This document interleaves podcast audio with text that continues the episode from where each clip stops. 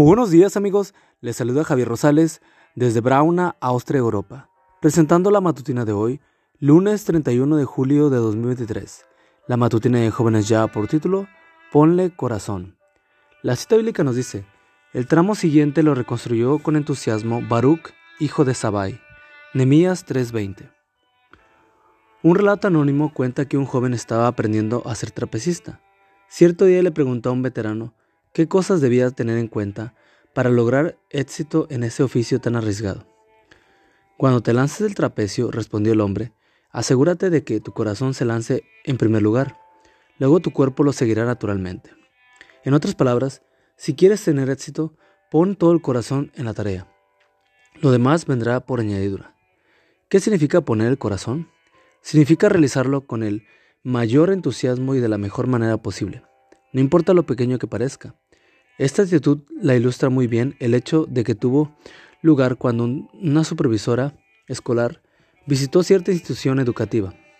Al recorrer uno de los pasillos, vio una pintura que le llamó la atención. ¡Qué cuadro tan lindo! exclamó. ¿Lo han hecho los alumnos? Así es, respondió una de las maestras. Muy cerca del cuadro estaba un niño que irradiaba de orgullo, con sus hombros erguidos. Parecía estar ansioso de que la supervisora lo tomara en cuenta. ¿Y tú? ¿Qué parte de la pintura hiciste? Radiante de alegría, el niño contestó. Yo lavé los pinceles. K. H.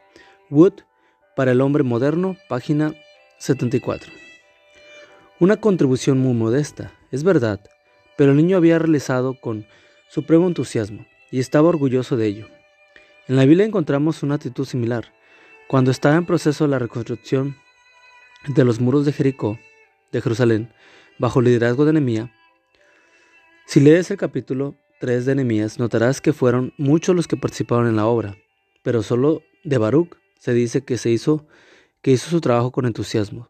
Nehemías 3:20. Dice que Baruch trabajó con todo fervor.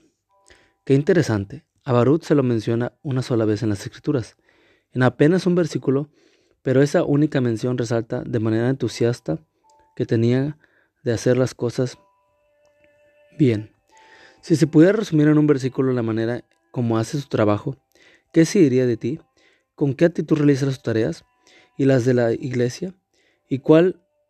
Y cuando haces un favor, el ejemplo de Baruch nos enseña que todo lo que caiga en nuestras manos tiene que ser hecho con el mayor entusiasmo, poniendo todo el corazón. Eso también es cristianismo. Señor, me propongo realizar con entusiasmo mis deberes de este día. Amigo y amiga, recuerda, que Cristo viene pronto y debemos de prepararnos y debemos ayudar a otros también para que se preparen, porque recuerda que el cielo no será el mismo si tú no estás allí. Nos escuchamos hasta mañana. Hasta pronto.